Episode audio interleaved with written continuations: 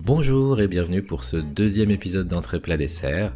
Je vous rappelle le concept de l'émission, un ou une invitée qui vient nous présenter trois œuvres, médias ou autres, qu'il ou elle a envie de nous faire découvrir sans que ce ne soit spécialement connu, inconnu, récent ou ancien. Mes invités ne seront pas nécessairement des gens connus parce que mon carnet d'adresse ne me le permet pas, et ne sont pas non plus spécialisés dans les médias qu'ils viennent nous présenter. Parce que justement, le principe, c'est aussi de dire que tout le monde est légitime quand il s'agit de parler et de partager des choses que l'on aime. Après un premier épisode où Misère Lactée était venu nous présenter la saga littéraire des voyageurs, la chaîne YouTube de Thomas Sanders et la série animée Shira, je reçois aujourd'hui un autre de mes amis proches parce que ça permet de démarrer les premiers épisodes du podcast sans pression. Et c'est donc aujourd'hui Miss qui m'a fait l'honneur d'accepter mon invitation. Bonjour Miss Bonjour euh, Riffon Piscine. Est-ce que tu as envie de te présenter, de dire quelque chose avant que nous ne commencions? Oui, euh, bah, je me présente. Bonjour tout le monde. Euh, j'ai choisi pour moi-même le pseudonyme de Mistouze il y a plusieurs années. Je l'ai gardé. Je, je, suis un mec de 37 ans et je travaille vaguement dans l'informatique. Et, et voilà. D'accord, bon bah c'est très bien. Et du coup, on va pouvoir enchaîner avec ce que tu nous as préparé comme menu et on démarre avec ton entrée.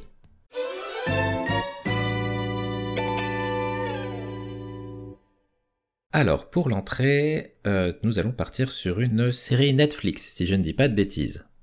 Exactement. Euh, donc c'est une série qui est sur Netflix, qui est en deux saisons de 8 épisodes chacun et qui s'appelle euh, American Vandal.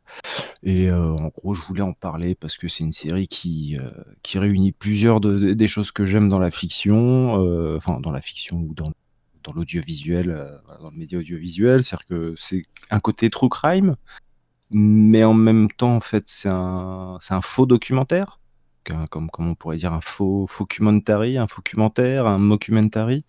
Mockumentary, je euh, crois qu'il met. Ouais, c'est ce que j'avais lu. Ouais, mockumentary.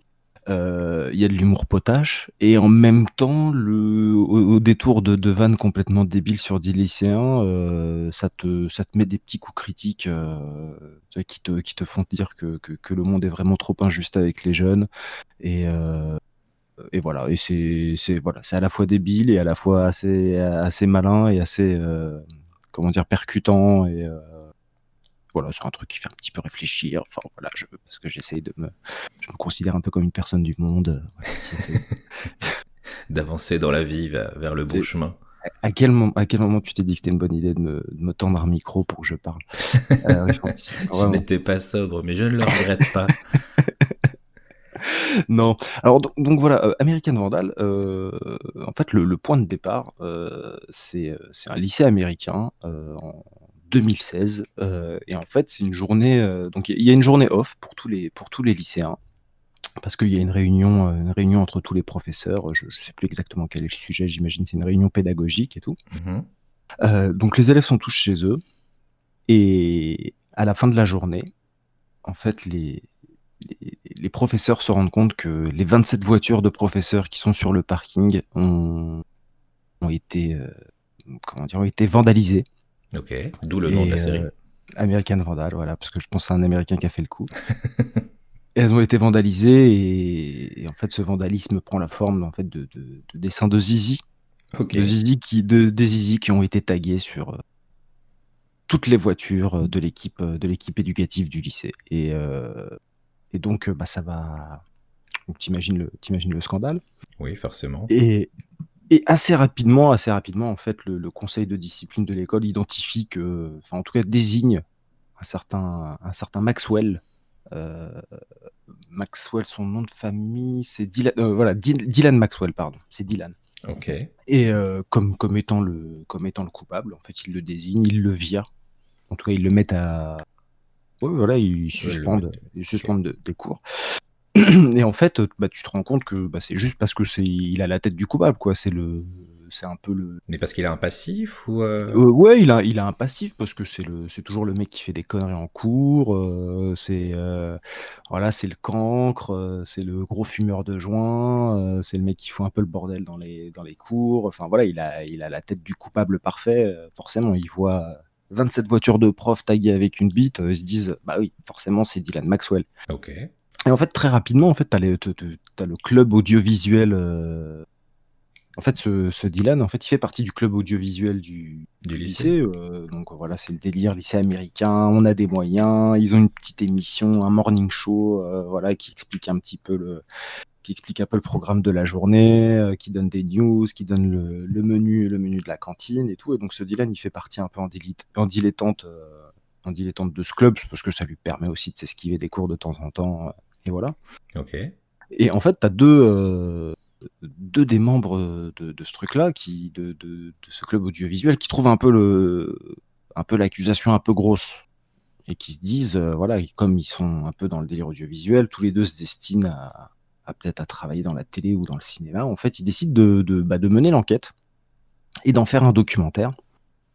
Euh, et de, de, filmer leur truc, de, filmer en fait le process de recherche de est-ce que Dylan a vraiment fait le coup et comment comment ça a été fait et tout ça et en fait très rapidement en fait on va voir que les choses les apparences sont peut-être trompeuses que finalement l'évidence que, que, c'est forcément Dylan qui a fait le coup euh, bah, n'est pas si évidente que ça et euh, à partir de là bah, ça va partir sur une enquête qui va prendre des proportions un peu euh, un, grosses pour le par rapport à l'accusation de départ, sachant que fait, le côté faux documentaire est renforcé par le fait qu'en, fait, ce qu'on voit sur Netflix, c'est le documentaire que eux ont réalisé. Tu veux dire que la série, elle est, enfin, ce que la série est entièrement sous forme de documentaire, ou t'as dans la mise en scène, t'as euh, comment dire, t'as parfois un regard qui est un regard sur le documentaire et sur la manière dont il est fait? Euh, euh, c'est-à-dire, bah, c'est, c'est, les deux, c'est-à-dire que les, les, les, caméras qui filment euh, la série sont diégétiques. D'accord. tu vois ce que je veux dire, c'est que en fait ils font, c'est euh, comme une série de trous quand même, comme on, comme on peut en voir, comme par exemple, je, je sais pas si tu as vu euh, How to Make a Murderer ou un truc comme ça, où en fait tu as des images sur place, entrecoupées d'interviews. Ok, ouais. Il n'y a rien qui n'est filmé, qui n'est pas filmé par des caméras. Qui n'est pas justifié, voilà. C'est-à-dire que justement, tu as ces deux, T'as ces deux, ces, ces, deux gars euh, qui font partie du club audiovisuel qui décident de monter le truc, qui s'appellent Peter et, euh, Peter et Sam. Ah, j'ai cru que tu allais dire Steven. non, pas, pas Steven. c'est pas C'est mais deux grands journalistes en, en devenir. Hein. Du coup. Mais, euh, mais voilà, il y en a toujours un des deux qui tient la caméra. Et en fait, la plupart du temps, c'est Peter qui, qui est le présentateur et qui a l'air de, de, prendre un peu le lead sur, le, sur la réalisation et puis sur, le, sur l'enquête. Mais voilà, les deux, les deux sont ensemble et, et voilà. Du coup, ça fait que en fait, puisque tu es tout le temps centré sur ce que eux filment, euh, tout ce que tu apprends au fur et à mesure de leur enquête, puisque c'est une enquête journalistique qu'ils font sous forme de documentaire, si j'ai bien compris. Tout à fait. Euh, en fait, tu le découvres en même temps qu'il n'y a rien qui se passe plus ou moins en off parce que ce serait filmé, euh, on peut dire, euh, en dehors du documentaire, euh, et qui fait que la narration, en fait, c'est purement celle, enfin, ce que eux découvrent au fur et à mesure. Exactement, c'est vraiment c'est 100% leur truc. Alors des fois, il y a du il y a du faux off ou tu sais, par exemple, euh, comment dire? Pas le droit de filmer un certain endroit, tu vas avoir une caméra tournée vers le sol et tu vas entendre un prof dire des trucs.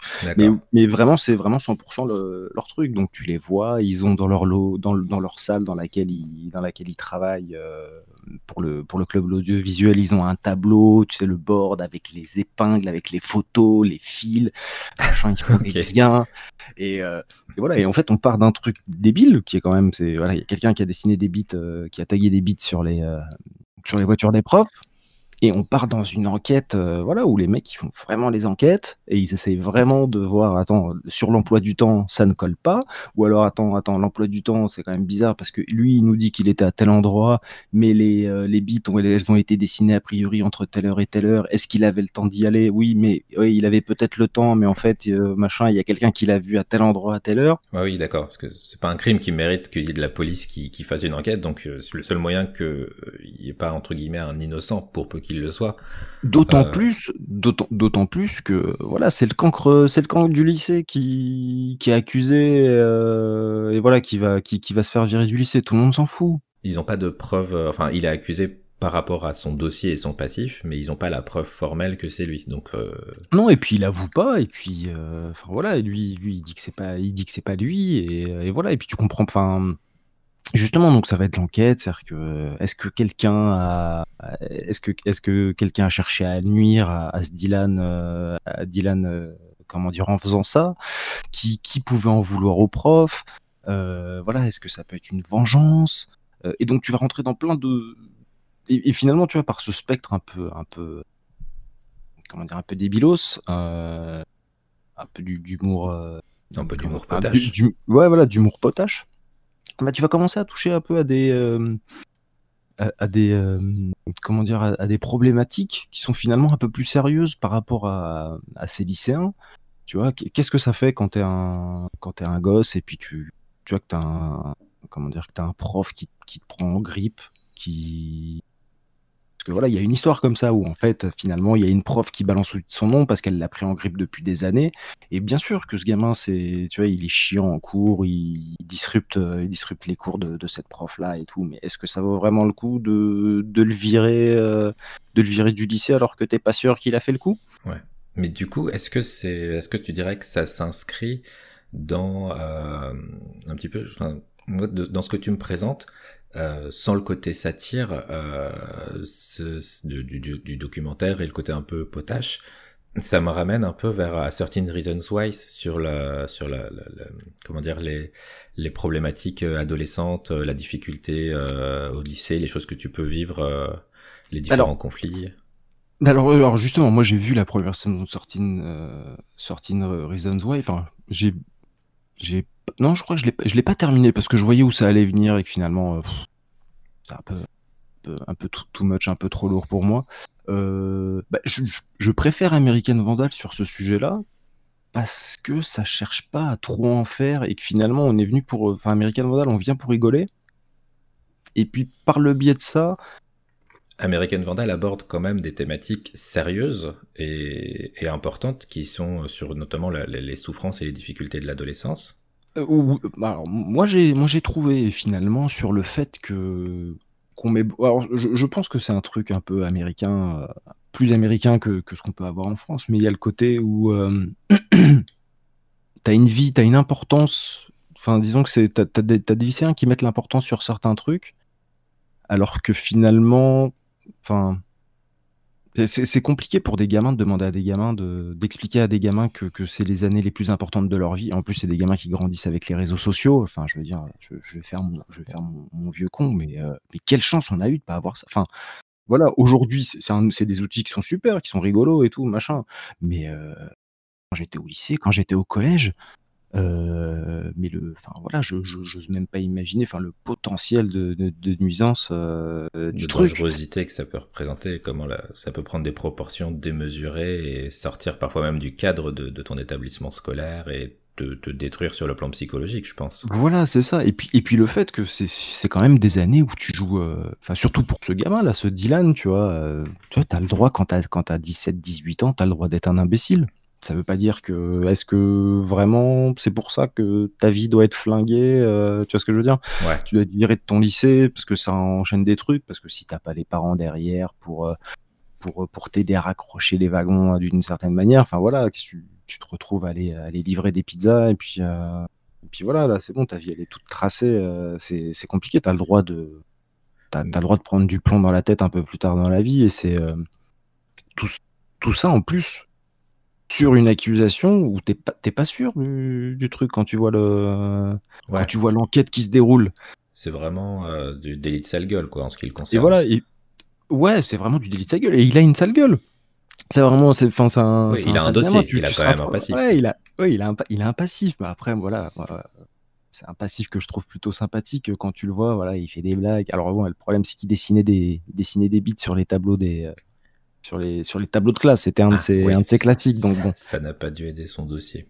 Ça n'a pas dû aider son dossier, mais justement, à un moment, et, euh, voilà, ils font une étude et ils montrent que, voilà, face à plusieurs, plusieurs preuves sur les réseaux sociaux, sur des vidéos, sur Instagram, des photos sur Twitter, euh, machin, ils voient bien que les bits que, que Dylan dessine, en général, c'est pas les mêmes que celles qui sont dessinées sur les voitures.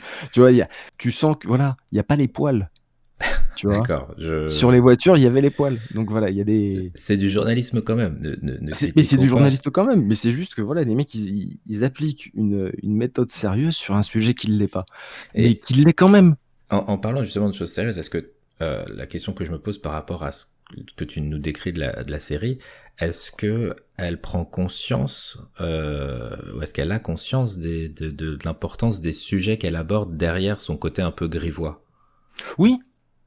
Oui, oui, oui, mais même les mecs, ils, enfin, les, tu, tu vois que les deux gamins, même, ils en font, euh, ils en font peut-être un peu trop. Enfin, justement, c'est c'est ça le, c'est ça le côté, euh, le côté rigolo du truc, c'est-à-dire que t'as as deux gamins qui veulent faire un documentaire, qui reprennent les codes du, du true crime ou de l'enquête, euh, du documentaire un peu journalistique qui- qu'ils ont pu voir à la télé, et ils font un truc sérieux sur ce sujet qui, qui ne l'est pas forcément, mais mais ils le font de manière euh, là, au premier degré. Ils se disent bah attends, on va mener une enquête, on va mener une enquête, on va vraiment le faire, on va aller voir les profs, euh, on va aller voir le, on va aller voir le conseil de discipline, on va leur poser des questions. Vois, on essaie de se prendre pour des journalistes.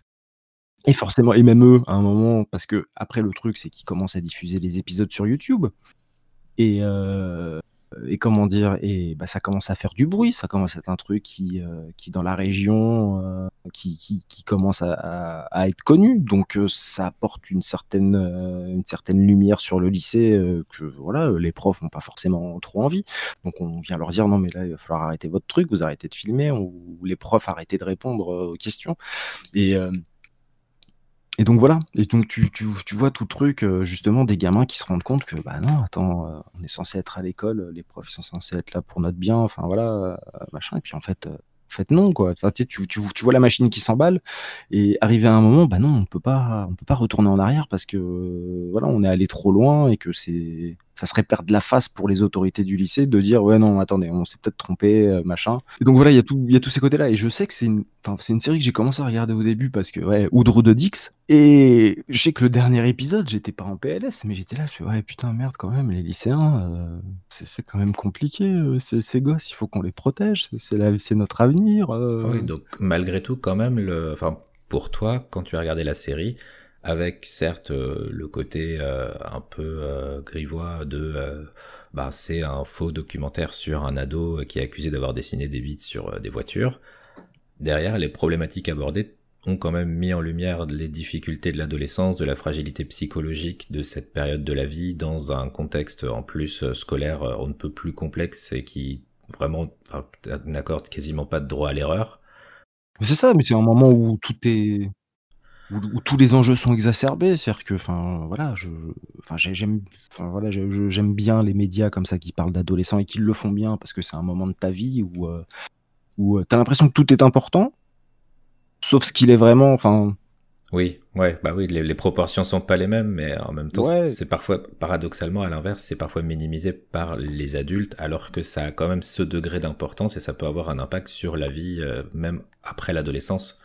C'est des moments où tu te construis en tant qu'individu, c'est des moments où tu fais des choix où finalement, euh, euh, à quel moment tu vas choisir, euh, tu vas choisir à cet âge-là, enfin je sais pas, en sortant du lycée, ce que tu vas faire comme filière, enfin tu vois, tu, fais des plans sur le reste de ta vie. Alors bien sûr, tu peux toujours revenir en arrière, mais il y a quand même beaucoup de choses où, quand tu regardes la plupart du temps, tu vois, la, plupart des gens, ils font des choix après le lycée, puis voilà, ils les suivent. C'est, et c'est voilà, c'est. Alors que là, voilà, t'as d'autres choses à faire que que de faire des choix sérieux. Enfin, Oui, oui, c'est c'est censé être des, une période un peu plus, euh, comment dire, un peu plus détente par rapport à, à, bah, à la suite, quoi. Donc, euh, Voilà. malheureusement, ça ne l'est pas réellement. et donc, euh, donc, euh, et donc voilà, donc donc t'as une résolution pour la pour la saison 1 qui est un peu. Ah, parce que c'est en deux saisons, de ce que j'ai c'est en deux saisons. Et les Voilà, deux saisons sont sur la même. Non, non, non, non, non. En fait, la, la- la première saison suit, euh, suit voilà cette histoire de Dylan et de et de qui a qui a dessiné les euh, les ok. sur les voitures des profs. Et donc c'est devenu un donc euh, voilà c'était un documentaire qu'ils avaient diffusé sur YouTube. euh, c'est devenu célèbre. Donc il y en a eu une deuxième version qui a été faite sur Netflix avec des euh, parce que voilà c'est- il y, a- il y a des moments où tu as des reconstitutions avec des effets spéciaux euh, machin avec de- des modélisations 3D parce que ça va ça va très loin. hein, je- Ok. je, je veux pas je veux pas je veux pas gâcher toutes les vannes parce qu'il y a des trucs quand même qui sont assez qui sont assez rigolos et donc c'est c'est devenu un c'est devenu un- une série documentaire assez célèbre aux États-Unis Et puis, euh, quelques temps plus tard, en fait, il y a une lycéenne. euh, bon, pour la saison 2, en fait, c'est une lycéenne euh, d'un lycée catholique qui, qui les contacte parce qu'elle leur demande de, de mener l'enquête. En fait, l'idée, c'est. euh, alors, il y a eu un, un attentat. C'est encore un- Dans, c'est dans- c'est encore le même délire, une sorte d'attentat grave. Enfin, c'est pas un, attentat au, au comment dire, au laxatif dans le lycée. Ça peut être dans-. Dans- ouais, c'est rude, c'est rude. Et justement, c'est ça, c'est ça qui, qui est assez fort. C'est-à-dire que euh, tu, tu vois l'image au début, tu vois tout le monde qui court dans tous les sens, euh, tu rigoles. Puis très vite, on te donne les témoignages des gamins qui ont vécu ça. Ouais. Euh, tu sens qu'ils sont voilà et tu tu fais ouais, mais non, mais en fait c'est pas drôle, c'est chaud et donc tu as ce et t'as une série de d'attentats. Enfin, je sais pas, ça sera peut-être peut-être un peu chaud de parler d'attentats. D'incidents, de. Ouais, d'in- d'incidents, de de de- d'attaques, euh, d'attaques au caca euh, menées sur le, la population du lycée. euh, Ah oui, donc ça reste quand même assez grivois euh, d'une manière générale. oui, Quand on regarde oui, les tout- deux saisons, euh, ils tout se sont pas assagis sur la saison 2, quoi. Non, non, non, non, non, Oh non, justement, c'est, il y a une autre échelle, tu vois. Là, là, c'est vraiment, t'as, as deux, trois incidents, voilà. Donc, t'as la fois où t'as du, euh, une première fois où tu as du, du laxatif qui a été mis dans le distributeur de limonade à la cantine. Euh, t'as un autre, euh, t'as un autre incident plus tard euh, où en fait, je crois a quelqu'un qui a mis on spo- ça se spoil pas, c'est pas. Enfin, je- oui, non, on va éviter de, on va éviter de spoiler, mais voilà, il y a deux, il y a, il y a, y a deux, trois incidents en tout, et en fait, qui sont revendiqués par un, un- par une personne sur un compte Instagram qui s'appelle le, le Third Burglar, Ah ok, donc il y a des revendications, carrément. et ça te donne une autre saison, voilà, qui est aussi, euh, qui peut être aussi drôle, et puis aussi Ouais, là, ils sont attendus pour le coup. euh. C'est ça. C'est ça. Et je, et voilà, et dans l'ensemble, moi, je, j'aime, j'aime- j'ai beaucoup aimé, euh, j'ai beaucoup aimé ces deux saisons-là pour, pour ça, parce que c'est la rigolade et c'est la réflexion. Et du coup, une petite dernière question juste pour. euh, Ouais. est-ce que par rapport au sujet abordé sur une saison, ça se tient bien euh, d'un point de vue Ouais, ça, se euh, tient, ça se tient bien, c'est 8 épisodes, euh, huit épisodes Ok. par saison. voilà. Mais après, c'est vraiment le, le format, le, le format documentaire True Crime est vraiment respecté, où en fait, souvent, c'est t'as une, t'as une, t'as une piste qui est entamée au début de l'épisode, euh, ça donne quelque chose, ça donne pas quelque chose, t'as un retournement, Ouais, euh, voilà, il continue d'enquêter, et puis fin de l'épisode, euh, paf, t'as un une twist. conspiration d'État c'est ça- ouais, voilà, c'est ça. En fait, ça, ça, à l'échelle du lycée. ça, ça remonte, ça remonte au top, ça remonte tout en haut. C'est voilà.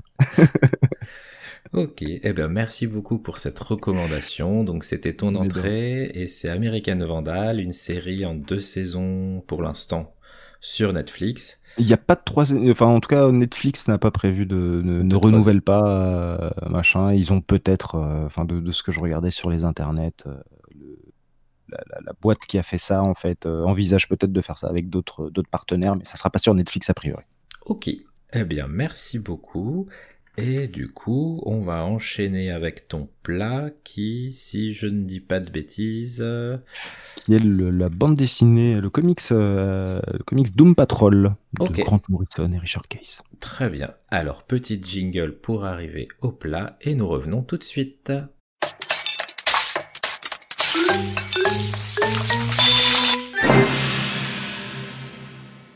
Et après cette petite pause jingle, nous arrivons donc au plat de résistance et aujourd'hui nous allons du coup aborder un comics. Oui, c'est ça. En fait, j'ai envie d'aborder le, un comics euh, qui a été créé dans les années 60, en fait, qui met en scène des personnages qui ont des pouvoirs, qui les mettent. euh, En fait, le, le- la présence, enfin, l'existence de ces pouvoirs les met un peu en marge de l'humanité, et puis ils sont dirigés par. euh, par un monsieur un peu irascible, un peu manipulateur, euh, qui se balade tout le temps, enfin qui est en chaise roulante.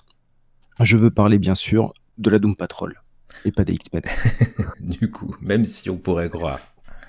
Non, mais en fait, il y a une, voilà, il y a- je, je voulais parler de la Doom Patrol et en fait, c'est vrai qu'il y a une synchronicité un petit peu, euh, genre le, le premier épisode de la Doom Patrol, c'est euh, juin 63. Et euh, je crois que la, le, le premier épisode des X-Men, ça doit être un mois ou deux avant. Donc euh, en fait, c'est vraiment trop près Ah pour, oui. que, pour que l'un ait influencé l'autre. euh, je sais pas. Euh, attends, je regarde. X-Men. septembre 63. Ok. Voilà. Oui, donc c'est vraiment deux, deux, deux, trois mois d'écart. deux trois mois d'écart où vraiment voilà mais c'est pas le pas le- pas la même chose et en fait voilà donc c'est un donc Doom Patrol c'est chez c'est chez DC Comics Ok. C'est une, bande dessinée créée par Arnold Drake, Bob, Bob Annie et Bruno Premiani. Et puis en fait, ça met en scène un trio de, de personnages. Il y a tout d'abord Roboman, qui est un pilote de course qui s'appelle Cliff Steele, qui a eu un accident euh, qui en fait euh, complètement détruit son corps. Il y avait que, le, que, son, que son cerveau euh, qui était encore en bon état, qui a été récupéré et mis dans, mis dans un robot. Il y a aussi Larry Trainor, qui est un pilote d'avion de chasse qui a été irradié par une force négative un peu mystérieuse et en fait qui fait que depuis ce, depuis ce jour-là il est, il est radioactif et donc pour pas irradier les gens. Attention, c'est la logique des années 60. Hein, pour pas irradier les gens autour de lui, il est obligé d'être enroulé dans des euh, dans des bandages qui sont traités spécialement, euh, voilà. Et puis en fait, il a une sorte de pouvoir où il est capable de projeter une sorte de, de cette énergie négative.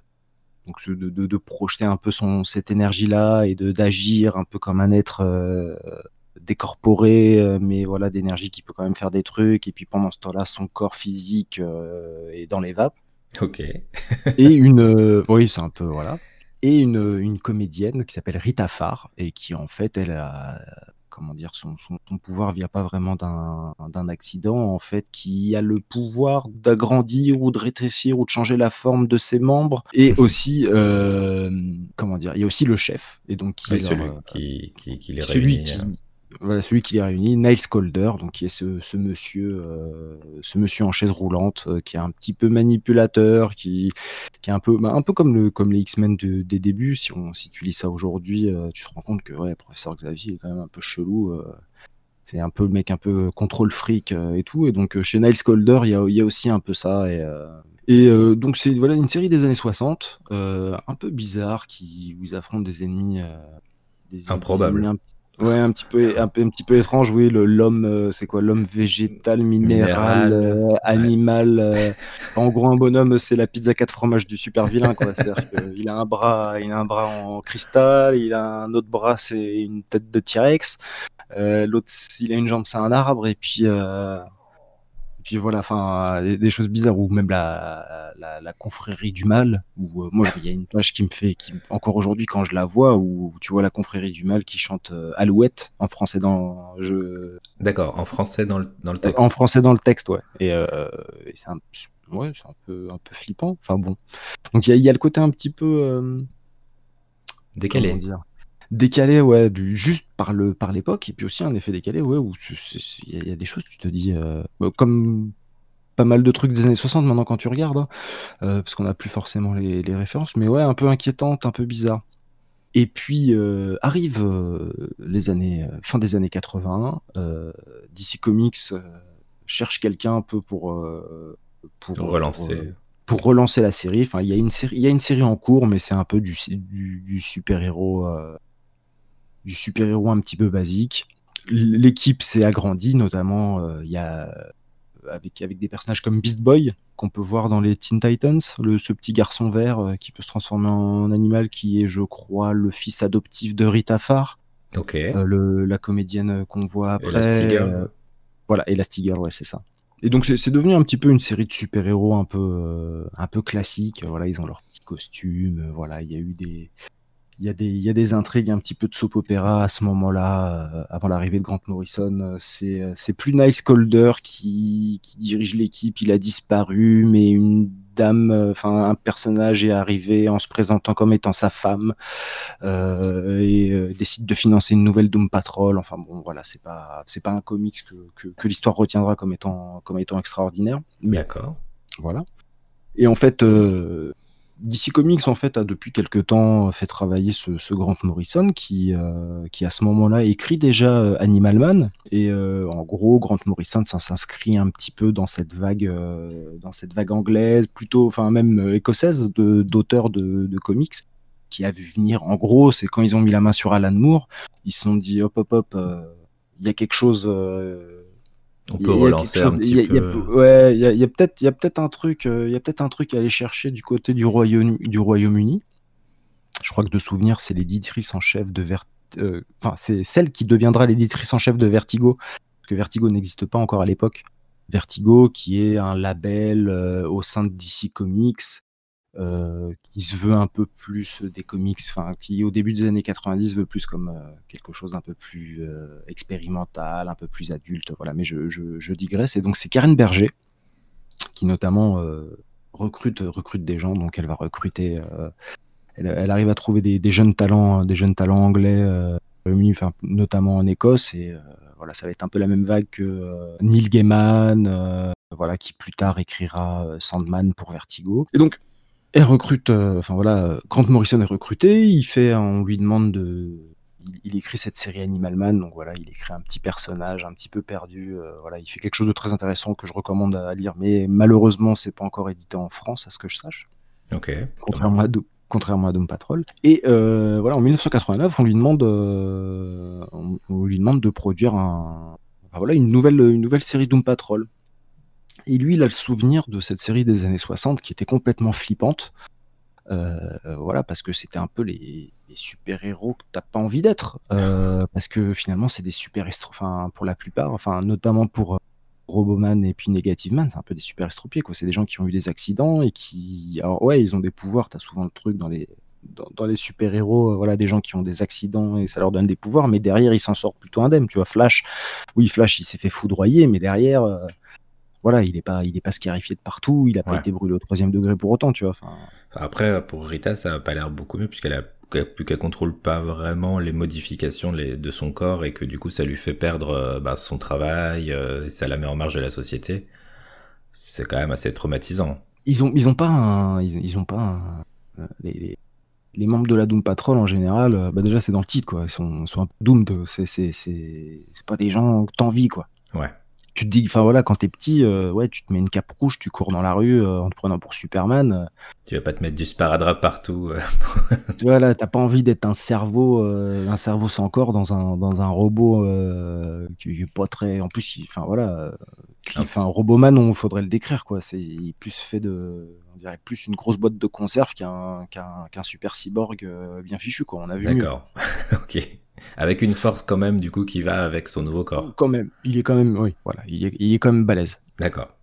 Et donc, euh, et donc Grant Morrison, euh, il est partant euh, parce que voilà, il, justement, il a un affect avec avec cette propriété, enfin voilà, avec cette équipe et tout comment dire, il se met d'accord avec l'auteur précédent de, un peu de, lui donner un point de départ intéressant pour faire son équipe, c'est-à-dire de tuer tout le monde. En gros. ok. en gros, la, Doom Patrol est dans un bateau, le bateau explose, euh, voilà. Ok, et du coup, lui, ça lui permet de partir sur une page blanche. Relativement blanche, sachant qu'il va récupérer quand même pas mal des, euh, pas mal des personnages. Et donc, Grant Morrison, il reprend la série à l'épisode 19, et on arrive, euh, donc on est à Doom Patrol volume 2 19. Euh, et on commence avec l'épisode qui s'appelle Crawling from the Wreckage, euh, ramper, ramper depuis le depuis l'épave, voilà avec une, une, couverture assez flippante où tu vois Roboman à genoux au milieu de ce qui semble être l'épave en question, enfin voilà. Ah du truc du bateau qui a explosé. Voilà et on voit son corps qui son, son corps euh, complètement à moitié calciné, qui ramasse le, qui ramasse le cerveau euh, dégoulinant et qui dit j'ai gardé les bons morceaux, j'ai gardé les bons morceaux et tu le retrouves, tu le vois, tu vois qu'il est dans un hôpital et que bah Roboman il est pas, il est pas au moment le plus, au meilleur moment de sa vie. Oui, on dirait pas. Hein. Ensuite, tu, tu retrouves euh, Larry Traynor qui lui s'est retrouvé séparé du, de, de, de, cette énergie négative qu'il maudissait depuis un moment Ok. Et mais il est quand même dans un hôpital parce qu'il se remet de ses blessures. Tout va bien, tout se passe bien, jusqu'au moment où cette euh, entité négative en fait euh, réapparaît à la porte, euh, enfin à la fenêtre de sa chambre, et puis en fait il s'avère qu'a priori elle est consciente, c'est une, une, entité consciente, alors qu'avant c'était juste une énergie qui, qui sortait de son corps. Voilà. Et euh, petite surprise, il y a une médecin qui arrive, euh, qui arrive à ce moment-là, et puis l'entité négative, cette entité d'énergie, décide de, de, prendre les deux par la main et de les réunir en une seule entité. Donc euh, voilà, donc là on ça va devenir un, un, personnage intersexe.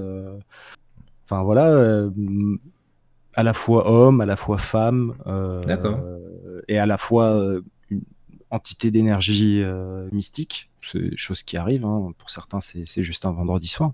Mais du coup, toujours, euh, comment dire, euh, radioactif et donc nécessitant Oui, d'être à, nouveau, de... à nouveau, à nouveau radioactif. Donc le nouveau Negative Man en fait va se, va se nommer Rebis, va se donner ce nom-là, Rebis, et en fait, en fait, tu, tu vois que c'est justement au niveau de la personnalité, c'est une, une, une partie du, du truc pour ce personnage-là, ça va être un petit peu de de réconcilier ces trois personnalités, ces trois, ces trois esprits en un, euh, voilà. Et D'accord. avoir un, perso- un personnage qui va, qui va commencer à, qui va commencer à s'affirmer et qui, voilà, qui demande à qu'on parle, qu'on parle d'elle, euh, à, comment dire, euh, en- au, Enfin, au masculin ou voilà, même au féminin, quoi, parce que Oui, ni au, ni au- ni au féminin, ouais.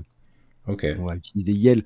Donc, alors je, je sais pas si c'était le, si, si c'était la volonté euh, à l'époque, mais euh, ouais, t'es un peu face à euh, quelqu'un d'intersexe. Enfin, Ah oui, parce que voilà. c'est c'est quelle année cette, euh, ce, Que- ce- ce reboot 89. par... euh, 89, Oh, oh, quand 1989. même, c'est- D'accord.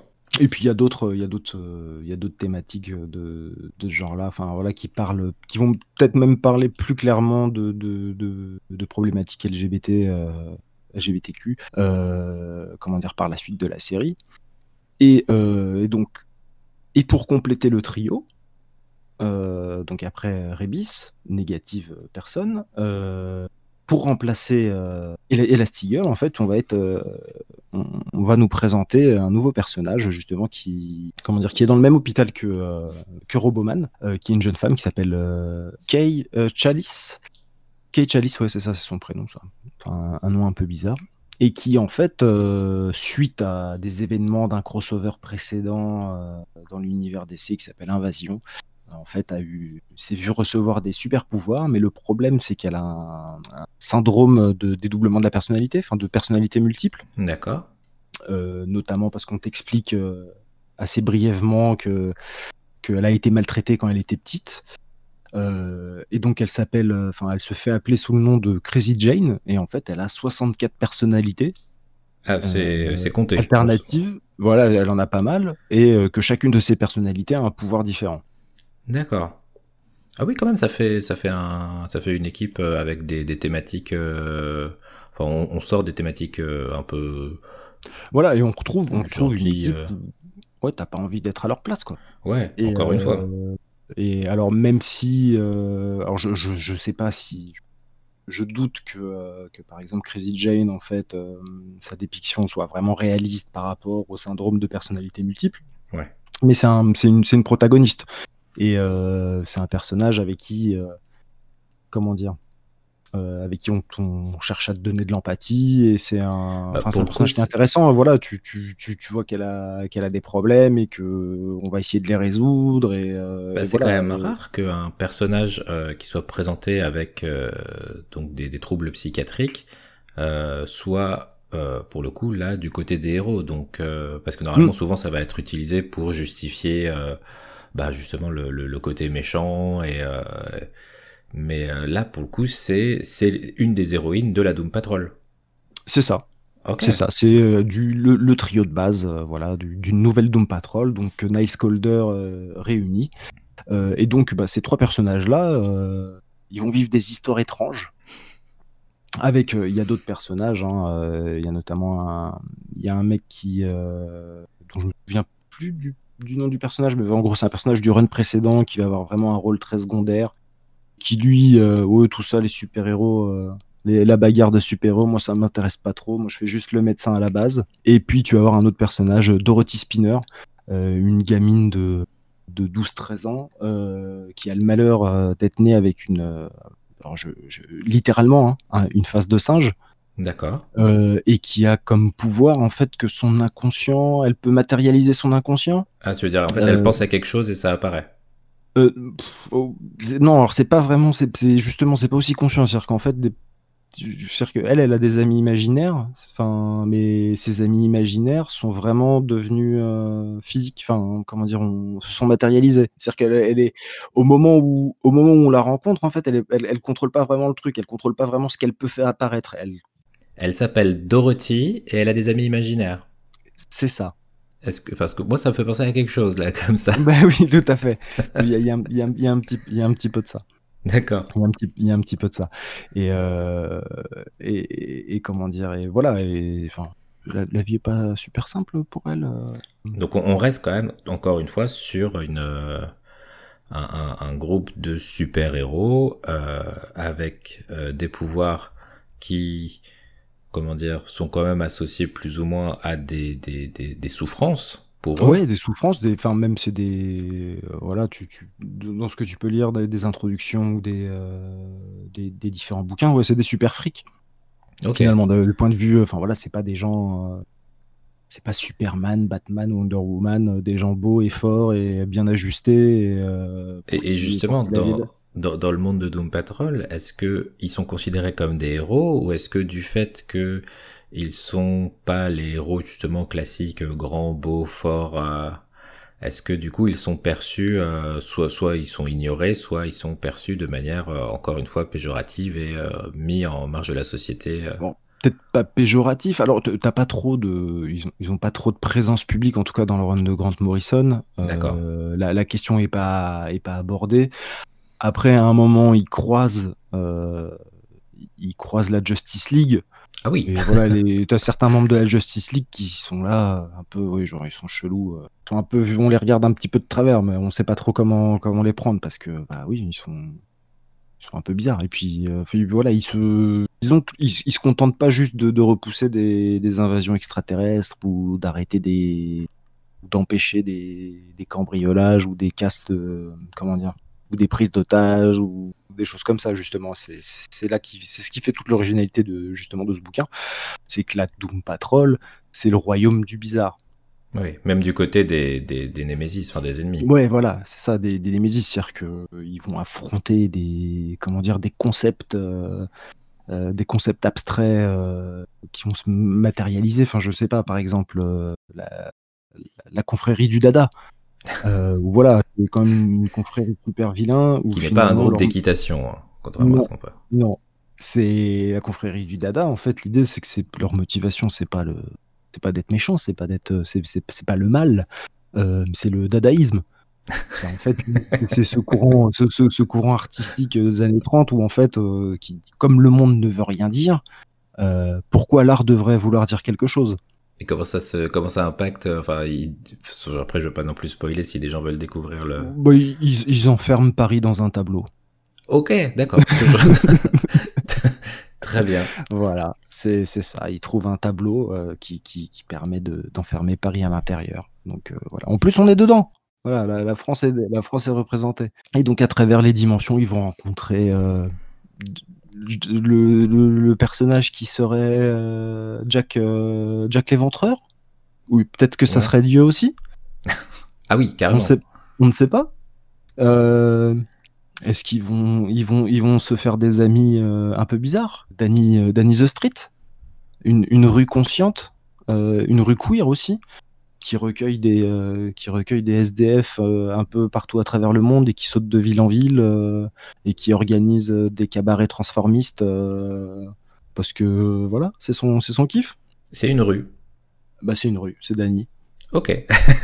c'est Dany la rue. Voilà. C'est génial. C'est une rue queer dans laquelle tu trouves des magasins de bricolage, mais décorés avec des froufrous, des dentelles. voilà quoi, c'est c'est Dany. Ok. Tu auras notamment, tu vas aussi découvrir euh, voilà, un, de leurs, un de leurs autres alliés, euh, Flex Mentalo, l'homme du mystère musculaire. en fait, tu vois, c'est souvent... crescendo, c'est. Ah oui, non, mais c'est voilà, c'est il, il, lâche, euh, il balance tout. Le, Flex Mentalo, en fait, son délire, c'est tu sais, normalement, tu as, tu as l'idée que, que, l'esprit peut contrôler la matière. Oui. Ah bah là, c'est l'inverse. En fait, c'est la matière qui peut contrôler l'esprit. Et en fait, Flex Mentalo, en flexant ses muscles de, la bonne façon, en fait, il, a des pouvoirs mentaux. Ce qui lui permettra euh, pendant, quelques, pendant quelques instants de transformer le Pentagone en, cercle pour sauver, euh, pour sauver l'univers, mais ça c'est. C'est une longue histoire. voilà, c'est une longue histoire. Et donc voilà. Et donc je pourrais faire un inventaire comme ça pendant quelques temps, mais c'est vraiment une série qui est bizarre, mais bizarre dans le bon sens du terme. Et, euh, et, voilà, c'est un, c'est un peu un, comment dire, un air, enfin une bouffée d'air frais dans, dans, dans, le comics de super-héros. Et ce qui est assez drôle, c'est que voilà, c'est une série qui, qui a eu euh, ce run a duré environ 60 épisodes, je crois que 66. Je suis, Je suis pas 100% sûr. Ouais, je crois que c'est 66. D'accord. 66 épisodes à partir de 1989 et 1989 pour DC Comics, euh, c'est un peu le feu. Euh, C'est-à-dire qu'à côté, alors ça va peut-être pas parler à tout le monde, mais euh, pendant qu'il y a. Alors, au début de Doom Patrol, il y a Animal Man de, du même auteur qui se termine. Euh, au même moment, tu as la Suicide Squad qui, qui, qui, qui est en cours, qui commence. Euh, le run de la Suicide Squad, euh, le, le tout début. Alors bon, euh, je, je sais qu'il y a eu un mauvais film qui est sorti, mais le, le comics est, vraiment, est vraiment extraordinaire. T'as aussi Justice League International aussi, qui a un, un run euh, vraiment super. euh, comment dire, qui ont beaucoup de succès et qui ont d'énormes qualités. Et mais qui sont un peu plus classiques, on va dire. Et à côté, t'as as Doom Patrol où c'est complètement barré, où voilà, euh, tu as des, concepts. euh, Voilà, on va te parler de, voilà, je- enfin des rues conscientes. Enfin voilà, euh, Danny the Street, il y a pas de- des personnages comme ça ailleurs. faut, faut, faut y penser, et puis il faut réussir à le. Comment dire Parce que avoir, l'i- avoir l'idée, bon, admettons, on dit c'est une rue vivante, euh, très bien, mais il faut réussir à l'inclure de manière. Alors, logique, ça me paraît un bien grand mot, parce que bon, c'est des comics, hein, je veux dire, si c'était pour que ce soit logique, bah, fallait pas faire des comics, mais euh, l'inclure euh, de manière cohérente dans, Oui. dans, dans l'univers euh, de, de, de la Doom Patrol, quoi, et que ce soit du coup retranscriptible d'un point de vue euh, des, enfin, dans le dessin et euh, dans l'histoire. Oui, et puis c'est un, c'est un personnage qui existe encore aujourd'hui, hein, enfin qui, qui, a, con- qui a continué aujourd'hui, enfin voilà, qui c'est pas c'est pas juste un là pour le coup, euh, Danny c'est vraiment une partie euh, intégrale euh, de de, de l'histoire de la Doom Patrol jusqu'à jusqu'à aujourd'hui. D'accord. Et du coup, là, si quelqu'un aujourd'hui voulait se, se mettre à- la Doom Patrol et notamment euh, au run de, de Grant Morrison, tu lui conseillerais de...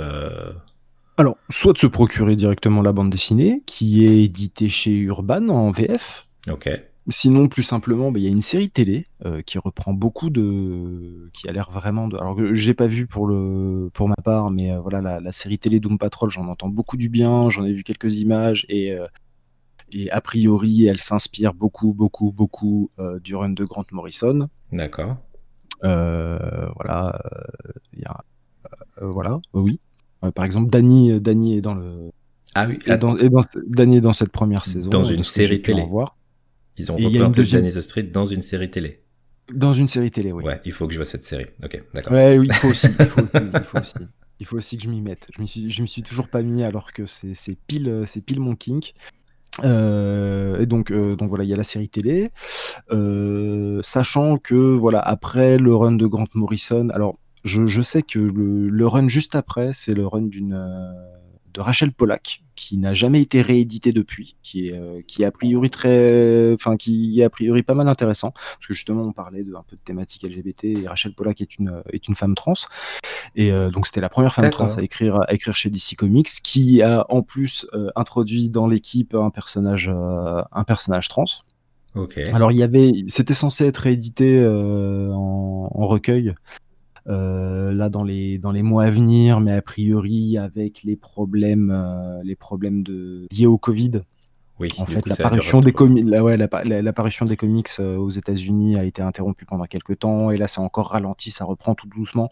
Donc euh, je sais pas si ça a été purement et simplement annulé ou euh, ou juste ou juste reporté parce que moi c'était en plus quelque chose qui m'intéressait parce que j'en entendais parler depuis un moment et voilà j'avais envie de la voir Donc elle a Euh, repris la suite de, de Doom je- Patrol. C'est elle qui Voilà, actuellement c'est ça. euh, en est euh, l'autrice. ah non non non non c'est c'est euh, c'est-à-dire que donc euh, le run de Grant Morrison a duré 5-6 ans et donc juste après c'est Rachel Pollack qui, qui a repris qui, qui a repris la série mais ça a duré enfin voilà elle a, je crois que son run a duré une vingtaine d'épisodes un truc comme ça Ok. Et donc après, il y a eu des, des moments où ça a été interrompu, des moments où ça a repris.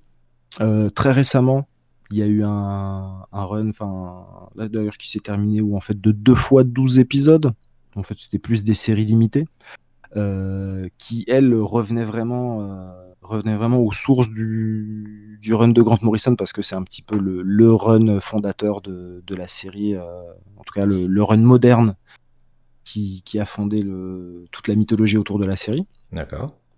qui lui est écrit par Gérard Way, Alors Gérard Way, je ne sais pas si, si, vous connaissez, en fait, c'est le chanteur du groupe My Chemical Romance. Euh, et qui notamment est un donc qui en plus d'être chanteur de groupe de, de rock emo euh, que j'aime beaucoup, ne vous moquez pas. Ah, euh, no King Shame. No King Shame et en plus un peu une petite carrière d'auteur de comics et il a écrit par exemple The Umbrella Academy qui a été adapté en, en, série chez Netflix. Et il y, a un lien de parenté entre ces trucs-là, ces histoires un peu de, de, cellules familiales un peu dysfonctionnelles, de gens avec des pouvoirs un peu bizarres. Euh, voilà. Et donc il y a voilà, il y a deux fois deux fois 12 épisodes. Alors ça, je ne pense pas que ça a été encore euh, encore édité en France, mais euh, mais voilà. Là, ce qui est disponible actuellement en France facilement et en et en français, la série télé, je crois, qui est sur OCS. J'en suis même pas sûr. Tu vois que je parle de la série. Sur, bah, attends, je, on va vérifier en direct sur Just Watch, comme ça on va voir. En direct, mais en rediffusé, parce que mais c'est pas grave. Parce que le PC sera probablement éteint au moment où vous écouterez cet épisode. Alors, Doom Patrol. Tac, chaud depuis 2019. Tac, donc c'est sur euh, Orange, Apple TV. donc sur OCS et sur, et sur Apple TV. Voilà. Et, le, et la bande dessinée, le comics de Grant Morrison chez Urban. Et puis c'est assez divertissant et puis ça change quand même de, des, comics de super-héros où c'est juste un méchant qui est plus musclé et qui est plus méchant euh, que les gentils. C'est quand même drôle quand, quand tu vois, c'est juste le, culte du livre non écrit qui veut invoquer euh, l'anti-dieu. Euh, c'est des choses qui arrivent. il, faut être, préparé, Au bout d'un moment, il faut être innovant aussi quand on est méchant. Hein, ça fait pas de mal. C'est ça. Eh ben, eh ben, très bien. Donc c'est le comics plus ou moins la série si jamais vous pouvez Doom Patrol. Et donc c'est euh, chez Urban ou sur euh, OCS si jamais vous le souhaitez. Merci beaucoup Mistouze. Et euh, du coup nous allons enchaîner avec ton dessert, mais d'abord un petit jingle. cook, serve, delicious. Et nous revenons après ce petit jingle pour parler de ton dessert, un petit dessert sucré qui du coup va être Resident Evil 4, euh, aka euh, le meilleur jeu. En tout cas, enfin un des jeux dignes du label le meilleur jeu. L'idée du, meilleur jeu, c'est pas qu'il y a un seul meilleur jeu. C'est-à-dire qu'il y a plein de jeux qui sont le meilleur jeu, et je pense que Resident Evil 4 mérite le label le meilleur jeu. D'accord. Donc du coup, tu nous renvoies en 2005. Et oui, je vous renvoie en 2005 et j'ai même, même envie de vous renvoyer avant euh, pour parler un petit peu de mon histoire avec, euh, avec Resident Evil, parce qu'en fait, l'histoire de Resident Evil 4 aussi, c'est l'histoire d'une attente. Euh, c'est l'histoire d'une attente d'un point de vue temporel et l'histoire d'attente, voilà, des, attentes qui ont été mises en place par, par une série que, que j'ai beaucoup aimée et qui m'a accompagné dans ma, dans ma vie de, de petit joueur. voilà. alors, juste pour replacer les trucs, le premier Resident Evil, 1996, alors peut-être 1997 en France, euh, je ne sais pas exactement, PS1. Je voudrais pas dire de euh, bêtises. Euh, voilà. donc moi, moi personnellement, enfin voilà, c'est une série. Je n'avais pas de PlayStation à l'époque. J'ai découvert la série avec Resident Evil 2, donc en 98, champion du monde, quand même. On est là, là, là, là, là. First I was afraid, I was petrified. Exactement. Et là, I was in Raccoon City. et donc voilà, non, voilà, Resident Evil 2. Euh, moi, je l'ai, moi, j'ai découvert en premier. Enfin voilà, j'ai joué en premier à Resident Evil 2, qui était un super jeu. Donc voilà, pour replacer, euh, pour replacer les Resident Evil, euh, des jeux d'action, horreur. voilà, qui se placent où en fait on joue un policier qui est qui a affaire à des zombies dans une ville, alors notamment dans Resident Evil 2. voilà, c'est comment dire, on est dans la ville de Raccoon City qui est envahie par les zombies à cause des expérimentations d'une de, méchants d'une mauvaise entreprise pharmaceutique qui s'appelle Umbrella. Euh, voilà, donc on va explorer. Il y a un petit côté où on explore pour trouver des clés, pour gagner l'accès à d'autres endroits, pour pouvoir euh, débloquer et ainsi de suite. Et, euh, et puis pour dénouer le fil de, de, cette, de cette conspiration et puis et puis voilà, et puis, puis s'échapper aussi de la ville dans, Resident Evil 2, parce que c'est le jeu, euh, voilà, on a, on a le choix entre deux protagonistes. Euh, Léon, euh, Léon Kennedy, qui est un jeune flic qui, qui passe, je pense, on peut le dire, la pire première journée de, sa vie. de travail de sa vie. Le mec, il, est embauché dans la police de Raccoon City. il arrive pour son premier jour, il y a des zombies de partout. quand même, je veux dire, on a, vu meilleur accueil. Ouais, tu, tu, vas pas au bout de ta période d'essai normalement. Ah, normalement. Et c'est période d'essai, pas période d'essai, D-E-C-E-S, oui, oh là là. Elle est bonne. euh, non, mais c'est oui, vrai que c'est dans ce genre de cas-là qu'il faut, se souvenir que la période d'essai, elle marche pour l'employeur, mais aussi pour l'employé. Euh, il faut être capable de dire non, voilà, je, je, je le sens pas trop. Et d'ailleurs, on verra par la suite que je pense qu'il n'a pas, voilà, il a pas fini ses trois mois. Il n'a pas attendu les trois mois pour, euh, pour quitter la police de Raccoon City. Enfin bref. Et euh, donc en deuxième, donc il y a ce premier protagoniste au choix, et on a aussi Claire Redfield, euh, qui est elle la sœur d'un des policiers de Raccoon City, qui est Chris, qui se trouvait être un des protagonistes du premier. jeu et donc elle vient chercher son frère elle arrive ici bon enfin elle arrive dans la ville problème des, zombies partout. Euh, voilà, donc qui dit zombie euh, dit tir à la tête, euh, dit échappade, dit escalade, dit chercher des clés, voilà, pour ce, notamment au sein du commissariat de Raccoon City, qui est le premier lieu qu'on explore dans, le, dans, Resident Evil 2, mais sachant qu'après, il y a tout un panachage de, lieux. Et donc voilà, moi, moi c'est un jeu qui à l'époque en 98 m'a vraiment beaucoup marqué parce que c'était un, enfin, voilà, un super jeu, une super suite même si j'avais pas le, précédent jeu. Euh, c'était un jeu qui était très généreux, euh, qui, qui s'avérait être réalisé par, euh, par un réalisateur de jeux vidéo qui, qui quand je le quand, je m'intéresserai un petit peu plus à ce, à ce domaine-là, s'avérera être mon réalisateur préféré, mon réalisateur de jeux vidéo probablement un, de mes préférés. Quand même. Hideki, Hideki, ouais, ouais, Hideki Kamiya. voilà, parce que c'est un jeu qui est généreux. Alors, euh, juste, on en profite, ne, ne, le, ne le poquez pas sur, euh, sur Twitter. Voilà, juste. Oui, oui, non, non, laissez-le. Enfin, enfin, vous pouvez, mais euh, ou alors poquez-le en, en, japonais. Voilà. Un tweet en japonais, Sinon, vous êtes des insectes. Hein. C'est ça. Il vous bloque. Bon, après, des fois, les gens, les gens où ils ont le choix entre être sympa et avoir l'air bête. Bon, bah, ils décident d'avoir l'air bête. Il est qui? Pourquoi? On ne sait pas. Et du coup, c'est lui qui réalise le, le deuxième jeu qui le 2. Euh, Alors, mais sous la houlette de, de, de, qui était le directeur du premier. Le directeur du premier. En fait, c'est un peu son, son padawan. Euh, je crois qu'il était juste level planner sur le premier. Euh, et en fait, donc voilà, Resident Evil, en, le, donc ça c'était mon histoire un peu avec Resident Evil 2, un jeu que j'ai adoré, que j'ai pensé pendant des vacances euh, voilà, en fait, il y avait un principe où il y avait deux CD pour les deux personnages, et en fait, quand on finissait l'histoire du premier personnage, on avait une sauvegarde qui permettait de commencer l'histoire avec l'autre personnage et d'avoir un petit peu le point de vue euh, en parallèle de ce que lui vivait, même s'il y avait quelques incohérences. Et donc, on pouvait faire soit le scénario de Claire en premier et le scénario de Léon en second, et ensuite l'inverse. Et donc, c'est un jeu que j'ai refait dans tous les sens et euh, voilà, avec lequel j'ai eu d'excellents souvenirs, et ça m'a fait assez rapidement demander à un copain de me prêter euh, le premier Resident Evil.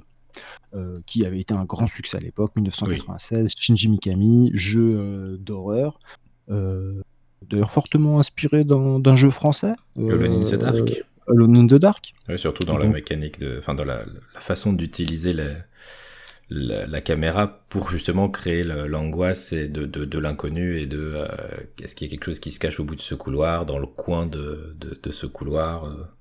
Exactement, et puis en plus, il y avait un petit. on était à sur la PlayStation, donc techniquement, en plus, le, jeu vidéo commençait à s'acheter un petit peu une respectabilité. C'est-à-dire que tu avais ces angles de caméra qui faisaient très cinématographique, en plus d'avoir vraiment une utilité dans l'ambiance dans que qu'essayait de mettre le jeu. Oui. Euh, voilà, donc on se balade dans une, dans, dans, dans une grande. Dans une mention, comment on dit en français une, une, demeure, une, une grande maison. Ouais, une grande maison. Enfin voilà, sur Airbnb, on est sur quoi? On est sur du 20 pièces. On a, une trentaine de couchages au moins. Pour 4 personnes. Pour, ouais, au moins, minimum. minimum. Euh, et, euh, et donc voilà, donc voilà, c'est ce Shinji Mikami euh, qui est aussi une, une, pointure chez Capcom. voilà, et donc le jeune Hideki Kamiya euh, commence tout juste, je crois, chez Capcom. Il est en tant que level planner, si je me trompe pas. Je sais pas si sur le... le... premier Resident Evil. Je ouais. J'ai pas, pas le, pas le truc euh, sous. Enfin voilà, il a, il, a, un poste de design, euh, voilà. Et puis, je pense qu'il est vite remarqué et quand, quand vient le moment de, de, faire une suite, parce que le premier est un succès, succès critique, succès commercial, Shinji Mikami désigne Hideki Kamiya comme, comme, comme étant son successeur. Il va faire tant bien que mal une suite. ça, va être, ça va être un petit peu compliqué pour lui.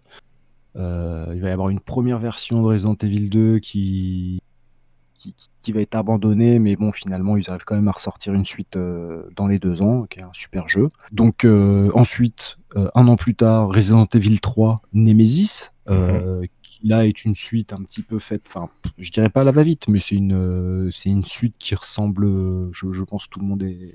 Le consensus est que finalement Resident Evil 3 c'est un peu un expansion pack euh, de Resident Evil 2, c'est-à-dire qu'en grande majorité on reprend les mêmes lieux avec quelques lieux en plus, le jeu est plus court. Euh, c'est les mêmes mécaniques, c'est euh, les mêmes mécaniques, voilà, il y a des c'est pas c'est pas une suite qui disons qu'on n'a pas le saut entre comme comme on peut avoir entre Resident Evil 1 et Resident Evil 2 où les graphismes sont, sont plus beaux, où on passe d'un comment dire où l'unité de lieu est plus plus grande, euh, voilà.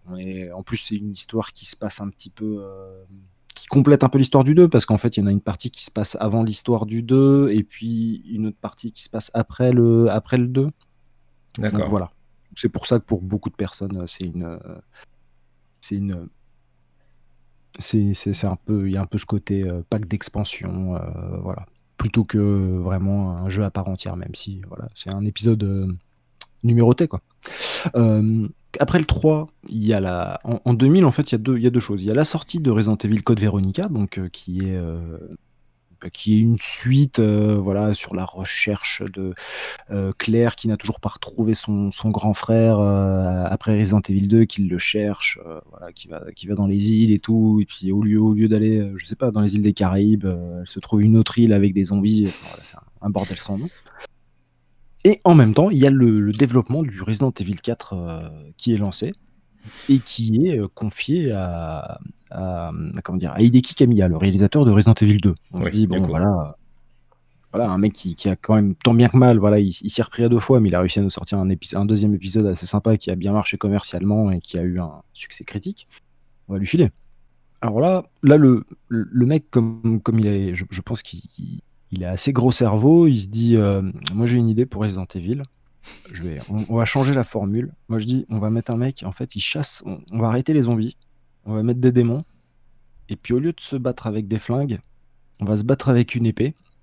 Et puis, euh, et puis on, va envoyer du, on va envoyer des gens du studio là, en, Espagne prendre en photo des, un château, histoire de se faire un petit décor sympa là, pour mon jeu. Parce que je sens qu'il y a moyen de, faire des trucs, euh, de faire des trucs sympas. Et puis ça serait plus, euh, voilà, plutôt qu'un jeu où tu avances doucement, il y a des zombies. Moi, je serais plus un truc où, euh, voilà, tu as une épée, tu fais des trucs stylés, tu sautes dans tous les sens, voilà. Donc, je pense que chez, Capcom, ils ont vu le, ils ont vu le potentiel, mais on dit mon petit pote, là, ce que tu es en train de nous faire, c'est pas un, c'est pas un Resident Evil. C'est pas un Resident Evil, non, non, non. en train de nous faire un autre jeu. Et il lui a dit, bah, oui, en effet. Et donc voilà, le, premier Resident, la première version de Resident Evil 4, en fait, c'est Devil May Cry. Ah, que du coup, c'est de... il a gardé le projet et. Il, a euh, gardé, il, a gardé, le projet parce que je pense qu'ils ont dû se rendre compte qu'ils avaient quelque chose de sympa, de sympa sur les bras. Alors, je sais pas comment ça s'est comment ça s'est négocié, mais j'imagine qu'il y a eu des, il y a dû avoir un moment un petit peu cocasse quand, quand même. Tu, on te demande de produire, euh, on te demande de faire un, comment dire, un nouvel épisode d'une des séries phares de la boîte et euh, tu pars tout de suite en, en dérapage sur l'autoroute de la divagation. Enfin, oui, le, le, le, mec, tu lui demandes de faire le nouveau Mario, il te sort un FPS euh, futuriste. Et, voilà, même si c'est un bon FPS, il y a un moment où tu as envie de lui dire euh, Mon coco, qu'est-ce qui se passe? Enfin, je, sens que la pièce jointe avec le cahier des charges, elle a pas dû être envoyée, mais c'est pas grave. Oui, c'est ça, voilà. Je, je, pense que le, il y a quelqu'un qui a envoyé le mail, mais euh, derrière, il n'a pas osé. Je pense qu'à l'époque, il n'avait pas la technologie pour faire un reply all au mail en disant avec la pièce jointe. Avec la pièce jointe, c'est mieux. Ils n'avaient pas encore inventé la technologie, euh, je pense. Enfin voilà, nous on travaillait pas à l'époque, donc euh, c'est pas hein, comment les gens faisaient quand tu oubliais de mettre ta pièce jointe, tu bah, étais bloqué. Tu voilà. paniquais. Ah voilà. Devil May Voilà. Magnifique. Mais du coup, parce que quand même Resident Evil 4, ça finit par exister. Et oui, quand même, ça finit par exister. Mais donc, donc il y a eu, donc, donc ils, se mettent sur une autre, sur une autre version. Et donc, on, sait qu'il y a eu, euh, et je crois qu'au final, en fait, le Resident Evil 4 qu'on a eu, je crois que c'est la quatrième version, en comptant Devil May Cry, c'est la quatrième version euh, dont qu'on nous a montré. Je sais qu'après, il y, a eu un, il y a eu un autre développement qui a commencé fin 2001. Euh, je crois que c'est ça. Hein. Je crois qu'il y a eu une autre version. en fait, il y a eu, il y a eu voilà, il y a eu quatre versions. Il y a eu Devil May Cry, il y a eu une version qui s'appelait la Fog, Fog version. sur, sur, YouTube, on peut facilement trouver des vidéos qui montrent toutes les vidéos d'annonce Ok, pour voir un petit peu ce que c'était censé donner, les concepts. Euh. C'est ça. Et donc on arrive sur, euh, voilà, finalement en 2005, enfin, le vrai Resident Evil 4 sort. Et euh, bah, c'est voilà, c'est le, le meilleur jeu. Mais pourquoi? bah, Parce que c'est le, le Citizen Kane du jeu d'action, du jeu de tir à la troisième personne. Parce que non, mais alors voilà, je dis ça, c'est complètement débile, mais c'est vrai. Mais en fait, c'est un peu le jeu qui a inventé le jeu de tir à la troisième personne moderne. Euh, bien qu'il soit désuet, euh, voilà, c'est un jeu qui, a eu énormément d'influence sur le, sur le genre, qu'il a même, enfin voilà, même si le genre commençait à exister un petit peu, il y avait quelques jeux autour de cette époque. Mais quand tu vois des trucs comme euh, même les Uncharted, ou voir même un des jeux, un des jeux majeurs du genre comme Gears of War. Ah oui, quand même. La caméra de Gears of War, euh, voilà, c'est 100%. Enfin voilà, c'est euh, même, je crois qu'il y a Cliff, euh, Cliff Blesinski, voilà, qui dit que voilà, le placement de la caméra dans, dans Gears of War, c'est en partie dû à Resident Evil 4. Et ah oui, donc quand même bel impact. Bel impact, ouais. Et donc on va parler de Resident Evil 4. Donc Resident Evil 4, c'est un jeu d'action. Euh, donc on n'a pas des zombies à proprement parler euh, cette fois-ci. Alors on, suit, je, vais le faire du début, on suit Léon qui euh, bah, finalement n'est plus policier. Hein. voilà, je pense qu'il a vraiment, comme, comme on disait, je pense qu'il a fait valoir son, droit de retrait ou droit de retrait pendant la période d'essai. mais il a été embauché par les services secrets américains parce que bah, parce qu'il a eu de l'expérience avec les méchants de la Umbrella Corporation. D'accord. Et donc il est envoyé dans une île espagnole euh, pour aller sauver la fille du président des États-Unis qui a été enlevée par une secte, euh, la secte des Ganados. Euh, et donc, on sent que déjà au niveau du scénario, ils ont tout lâché. Hein. on a quand même, on est dans les meilleures heures du film d'action avec Steven Seagal. Ah ouais, ah, clairement. et donc, et donc voilà, mais en fait voilà l'histoire de Resident Evil, euh, ça a jamais été, euh, ça, ça, jamais été des trucs qui volaient, qui volaient bien haut. C'était rigolo parce que quand tu suivais les, épisodes les uns après les autres, voilà, il y avait un lore, machin. Tu essayais de tenir, euh, de, de garder le, de, de, comment dire, de faire la liste de qui a, qui a doublé qui, qui s'apprête à planter un couteau dans le dos de qui et tout ça. Et là, c'est un petit peu, on fait un petit peu, euh, on fait un petit peu table rase. Umbrella Academy, ça n'existe plus. Euh, voilà. Et en fait, là, on n'a plus affaire à des zombies, on a affaire à des gens qui sont infectés par une sorte de parasite. Euh, et donc voilà, ils ont enlevé la fille du président des États-Unis parce qu'ils veulent lui filer le parasite pour la renvoyer chez, pour la renvoyer chez ses parents, pour contrôler les États-Unis. Et tout ça, c'est les Illuminati et les francs-maçons templiers des States, tout ça. C'est pas ça qui est intéressant. Mais ce qui est intéressant, c'est que c'est pourquoi c'est le meilleur jeu? Parce que c'est un jeu d'action qui va à qui n'arrête pas de balancer des idées, euh, qui, euh, qui t'offre des, scénarios de, euh, des scénarios de gameplay qui se renouvellent tout le temps. C'est-à-dire que t'as pas deux fois le, même délire dans le jeu.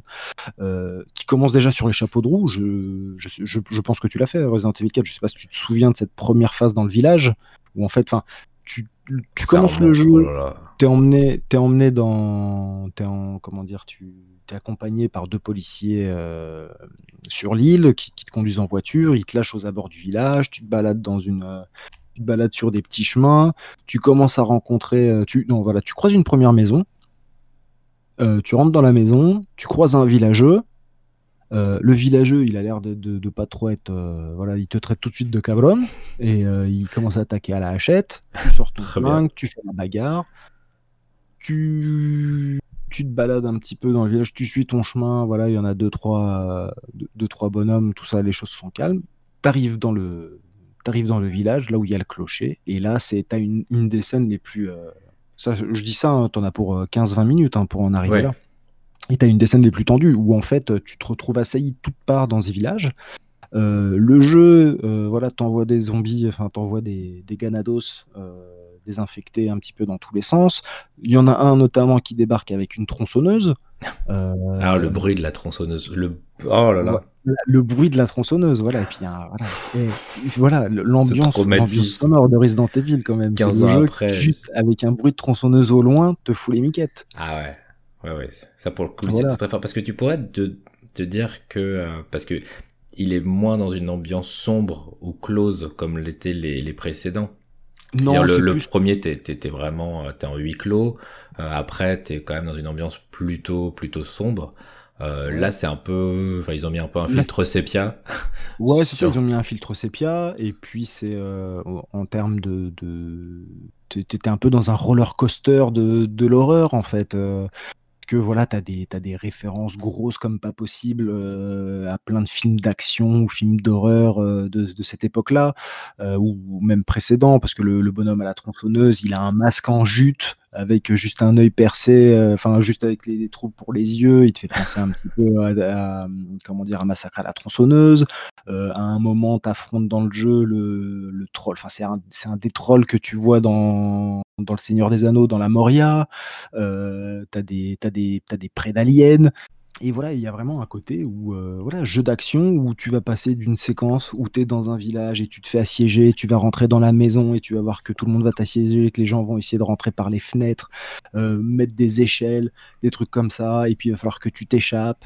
Euh, puis le, le, jeu est super dynamique pour l'époque. Moi, je me rappelle quand j'y ai joué, c'était un jeu du turfu, quoi. C'est-à-dire que tu jouais sur PS2 à un jeu next-gen euh, voilà, où tu avais des idées euh, un peu zinzin, ou euh, comment dire, tu avais des, des, actions contextuelles un peu partout avec le bouton. Enfin, notamment, je pense que ça venait beaucoup de, du gameplay sur la GameCube, où sur la manette GameCube, tu as surtout un gros bouton A vert sur oui. la manette qui voilà parce que voilà qui est vraiment le bouton principal. Et ce bouton bah, il, il, sert à quoi? Il sert à il sert à tirer euh, il sert à sauter par dessus euh, dessus par dessus les barrières euh, sauter à travers les fenêtres à dégager une dégager une, une, comment dire une, une échelle qui, qui, va être mise par qui oui c'est le bouton contextuel d'action classique c'est le, le, bouton pour faire tout.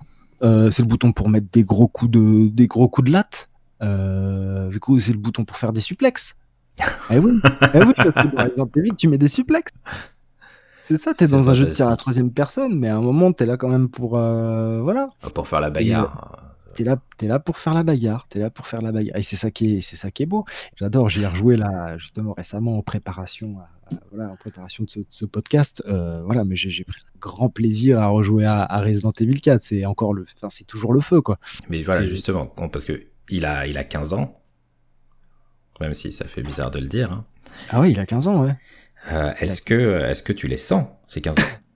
Euh, bah, tu les sens, euh, tu les sens, tu les sens d'un point de vue technique. Euh, tu les sens justement du point de vue des petites idiots, enfin des, des, trucs un peu, euh, un peu vieillots au niveau de la maniabilité, parce qu'aujourd'hui un, un, jeu de tir à la troisième personne dans lequel tu peux pas viser et bouger en même temps, enfin c'est sacrilège. Enfin ouais. tu vois personne, c'est pas possible. Mais une fois que tu acceptes, euh, tu sais, c'est comme quand tu vas dans un, dans un restaurant, euh, dans, dans, un restaurant un peu, un peu chicos, tu vois, euh, tu, tu, commandes un, tu commandes un menu dégustation parce que tu sais que tu, tu, tu, vas pas choisir ce que, ce que tu vas manger. Oui, c'est le chef mais... qui va dire voilà, je vais te servir ça. Si tu arrives avec cette idée-là, j'ai envie de voir ce que le bonhomme avait envie de servir aux joueurs à cette époque-là. Bon, bah voilà, tu t'habitues. Alors, justement, ce que j'ai trouvé, ce que j'ai trouvé bizarre, c'est justement, je me disais au début, j'avais pas le souvenir de comment se, se, se toucher le jeu et euh, de base, euh, comment dire, la maniabilité, c'est euh, tu, comment dire, quand, quand tu es en mode visée, la visée, le, le comment dire, le, le, contrôle de la visée se fait au stick droit au lieu du stick gauche or, originellement. Ok. Voilà, ça m'a fait un petit peu bizarre. J'ai remis, j'ai été changé dans les options parce que tu peux revenir à ce, à ce mode ancien. Ah, et quand tu arrives au moment où voilà, tu tu vises et tu bouges avec le même stick, tout de suite tu retrouves tes marques. Ouais. Mais c'est un, c'est un truc aujourd'hui qui est plus. Euh, qui, enfin, voilà, qui s'est fait juste dans ce jeu-là. Et, euh, et, ouais, et encore aujourd'hui, euh, voilà, même s'il y, y, a des côtés un peu vieillots comme ça, tu vois que le jeu est super bien, est, est super bien designé. Voilà, il y a cette idée que je disais que t'as pas deux fois le même scénario. Le, deux fois le même scénario de gameplay. le jeu varie, t'ajoutes des variations au fur et à mesure. C'est-à-dire que très vite, très vite, tu comprends que si tu tires dans la tête, tu as une chance de faire éclater la tête du, des, ennemis avec un petit splotch. Oui. Un, petit splotch bien satisfaisant. Ah très. Donc tu fais ça, voilà, pendant quelques, pendant quelques stages, quelques scènes et tout. Et puis arrivent des ennemis d'un nouveau type, c'est-à-dire que tu fais exploser sa tête, et puis bah, il se relève. Et puis il y a une sorte de parasite énorme qui pousse. Et là tu fais oh bah non, qu'est-ce qui se passe? Enfin voilà, première surprise, première surprise. Et puis encore quelques heures plus tard, tu commences à avoir des ennemis avec des casques. Ah oui. Donc ils te disent ah bah non là tu peux plus. Euh, et voilà, et il y a plein de choses comme ça au niveau des, au niveau des scénarios, c'est-à-dire que on va te faire alterner euh, des grandes zones ouvertes avec des maisons, donc euh, voilà où tu vas pouvoir un petit peu décider de gérer les ennemis un peu comme tu le veux, avec des endroits un peu plus réduits. Voilà, t'as des, un truc, un truc tout bête. J'ai mis, j'ai mis un moment avant de, avant de m'en rendre compte. donc forcément, c'est un jeu de tir, donc tu vas avoir tendance à chercher à être loin des ennemis. Oui. Ah bah vaut mieux, oui. Voilà. Et le truc, c'est que as des. Donc, parmi ces actions contextuelles, tu as le coup de pied ou euh, le suplex. Donc, en gros, si tu mets un coup dans la tête d'un ennemi ou dans le torse et que tu le déséquilibres, et eh ben, le jeu va t'inciter à aller courir vers l'ennemi pour avoir accès à cette deuxième, euh, enfin, à cette action contextuelle euh, pour pouvoir lui mettre un gros coup de latte, euh, tu vas mettre un gros coup de pied circulaire qui en plus va faire dégager tout le monde autour. Et si tu tires dans, et si tu tires dans, le, dans, dans la jambe d'un personnage, d'un ennemi, bah, il va pouvoir tomber, ça peut arriver qu'il tombe à genoux. Et donc si tu t'approches de lui alors qu'il est à genoux, eh ben, tu vas pouvoir faire un suplex, qui sont des coups gratuits, puisqu'en plus tu as, pas des munitions à l'infini, même si le jeu est plutôt euh, généreux là-dessus, et puis il a tendance à te filer des munitions, les munitions, le type de munitions qui te manque.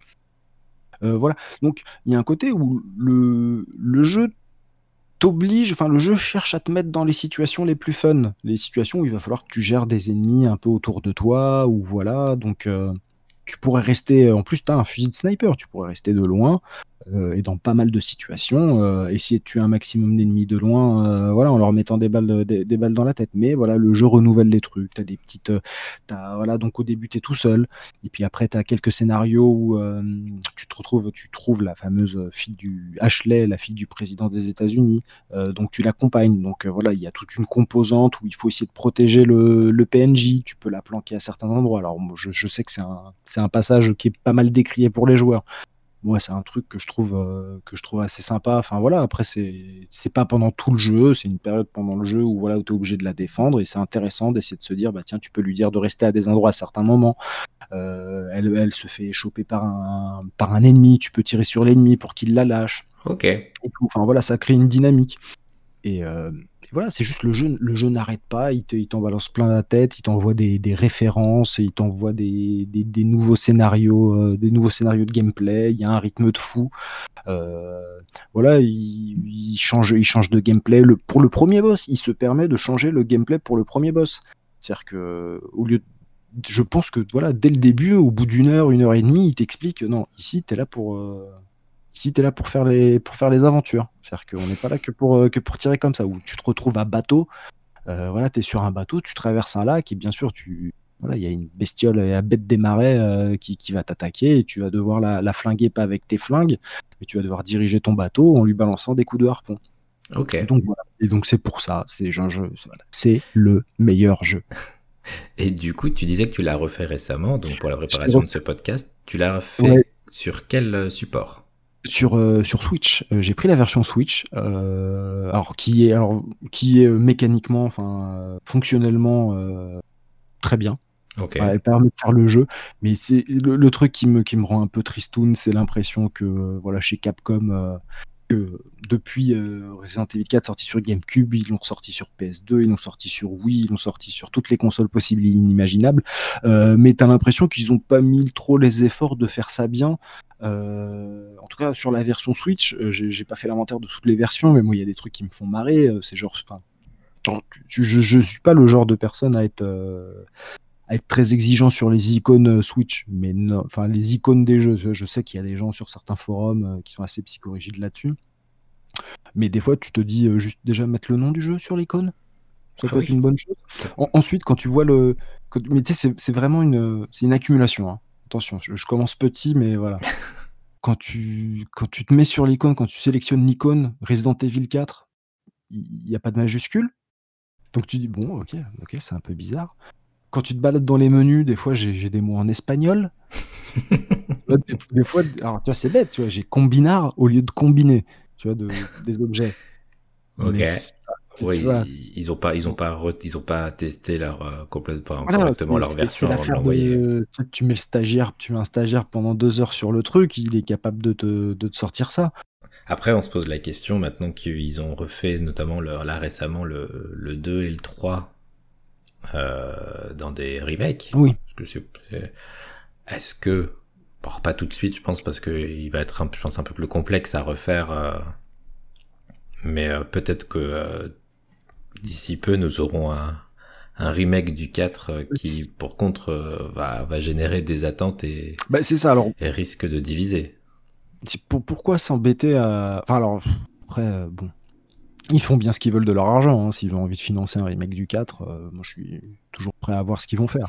Après c'est, heu, qu'est-ce que ça enfin voilà, qu'est-ce que ça veut dire de refaire le de faire un remake du 4? Heu, ils ont déjà fait des portages, donc là, de toute Oui. façon, ad vitam aeternam, je pense que dans 15 ans, on aura encore Resident Evil 4 version HD, de disponible nos sur nos consoles. Alors soit ils font un remake où en fait ils gardent exactement le même jeu et puis ils refont les modèles 3D parce que bon, tu vois qu'aux entournures, heu, voilà, heu, ils refont les textures, ils refont les modèles 3D et tout, mais bon, quel est vraiment l'intérêt? Sachant qu'en plus je crois qu'il y a un projet de fans, heu, qui travaille là-dessus, je sais pas s'il est toujours je sais pas s'il en est, s'il continue toujours. Après refaire Resident Evil 4, ouais, c'est compliqué d'aller se frotter à un jeu qui a une telle import enfin, qui pour moi en tout cas a une telle importance. Heu, ouais, si c'est pas pour réinventer le jeu d'action moderne, heu, voilà, c'est ça le le truc en fait. C'est-à-dire qu'après, le jeu pourra être bon si pour moi c'est pas le c'est pas un jeu qui arrive à poser, hem, à poser des des innovations ou à insuffler, enfin je sais pas. Je Ouais, c'est-à-dire vu que le 4, heu, tirait déjà son identité du fait qu'il apportait quelque chose de nouveau, refaire en changeant quelque chose qui, heu, justement s'est démarqué en apportant lui-même quelque chose de nouveau. C'est voilà, c'est-à-dire que c'est faudrait être capable, enfin voilà, dans dans le meilleur des cas pour «justifier» entre guillemets, je fais des guillemets entre, heu, avec mes doigts, heu, pour justifier un éventuel remake de Resident Evil 4, faudrait réussir à faire aujourd'hui ce qu'a fait Resident Evil 4 à l'époque. Et je je c'est compliqué parce que, c'est limite si Resident Evil 4 l'original n'a pas inventé le jeu enfin à mon avis en tout cas en tout cas a beaucoup contribué à faire du à faire du du jeu de tir à la 3e personne moderne ce qu'il est. Donc heu, après, moi je sais pas, hein, si c'est juste un bon jeu, heu, c'est déjà bien. Oui, Hem, voilà, alors bah, de toute façon on n'y est pas encore, hein, c'est pas dit que ce que ça arrive un jour, hein, voilà, ouais, c'était, pour le moment c'est la c'est la rumeur, mais je pense que je ouais, je pense que c'est compliqué quoi. Heu, sachant que, heu, sachant que ce qui est rigolo, c'est que donc là, on a eu aussi un trailer pour, heu, Resident Evil 8, heu, Ouais. qui moi, me donnait l'impression, d'être un peu, enfin au premier abord, hein, c'est vraiment eu très peu de choses, très peu de choses pour, pour, pour dire ça, vraiment pour l'affirmer avec certitude, mais qui serait peut-être un enfant, une sorte d'enfant bâtard entre Resident Evil 7 et Resident Evil 4.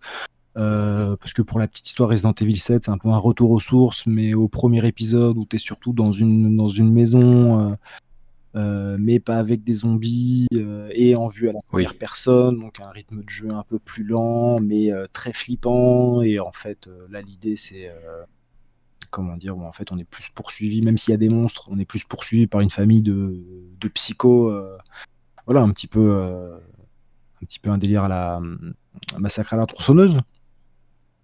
Encore une fois. Ouais, voilà, ouais, enfin, sauf qu'il y a pas de il y a pas de délire de tronçonneuse, mais tu sais, le côté famille, Non, mais l'ambiance, heu, un peu, heu, campagne, C'est américaine ça, paumée, un peu un peu sale, un peu, Et enfin voilà, et c'était moi, c'était un un Resident Evil 7, tu vois? Même même si, voilà, le jeu était un peu court, le jeu était loin d'être parfait, il y avait pas un enfin voilà, il y avait des trucs à critiquer, mais c'était quelque chose de c'était frais, quoi.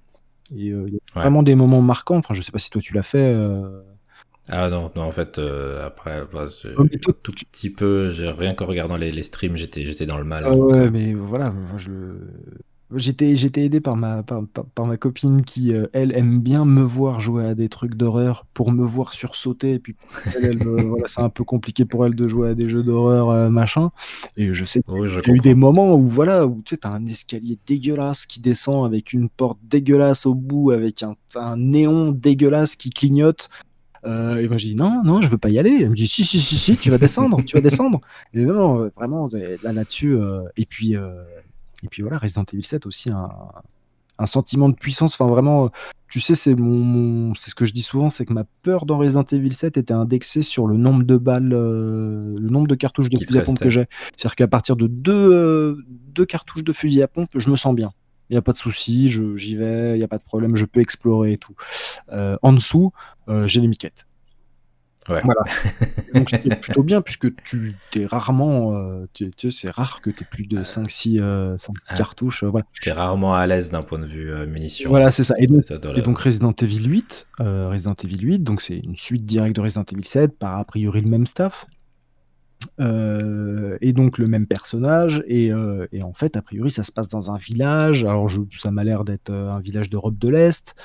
Euh, on commence à voir des loups-garous, euh, on voit un château, euh, voilà, on voit une scène dans un, dans, un château qui rappelle un petit peu ce qui, ce qui peut se trouver dans Resident Evil 4, avec, je sais pas, des dames, je sais pas si le délire c'est que c'est des sorcières ou des vampires, donc je sais pas, peut-être que peut-être qu'on peut, s'imaginer un Resident Evil Resident Evil 8 qui prend le gameplay du 7 mais avec un délire où tu explores tout un village d'Europe de l'Est avec peut-être je sais pas, on peut imaginer je pas un, bestiaire qui s'inspire un peu de, des monstres des monstres du cinéma classique. Moi je veux bien me taper une momie une créature du marais, des loups-garous, un homme invisible, des trucs. Euh, je, tu vois, bah, allez-y, faites ce que vous voulez, on s'en fout. Ah bah, justification débile, moi, c'est pas grave.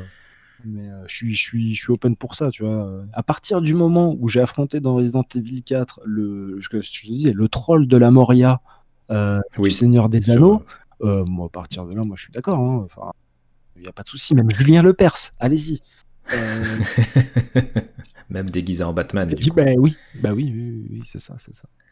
On prend. Bah du coup, euh, bah, merci beaucoup. On espère que ce, ce, ce Resident Evil 8 déjà sera à la hauteur de nos attentes. Sinon, en attendant, vous pouvez euh, toujours trouver, donc comme on le disait, Resident Evil 4 sur à peu près toutes les tout ce qui peut le faire tourner.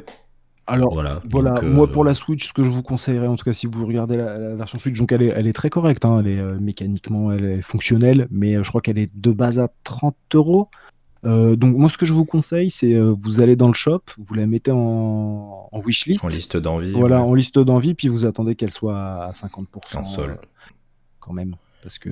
Ce qui, ce qui arrive un peu plus qu'avant. Oui, j'ai vu ça. Et puis après, sur, aussi sur PS4, sur Xbox One, sur PC. donc, donc voilà. Donc du coup, aujourd'hui, vous repartez avec trois, trois recommandations. Une, une série sur Netflix, American Vandal, une euh, série de comics, Doom Patrol, qui est aussi du coup a été euh, dérivé après dans une, série sur OCS et Apple TV pour l'instant.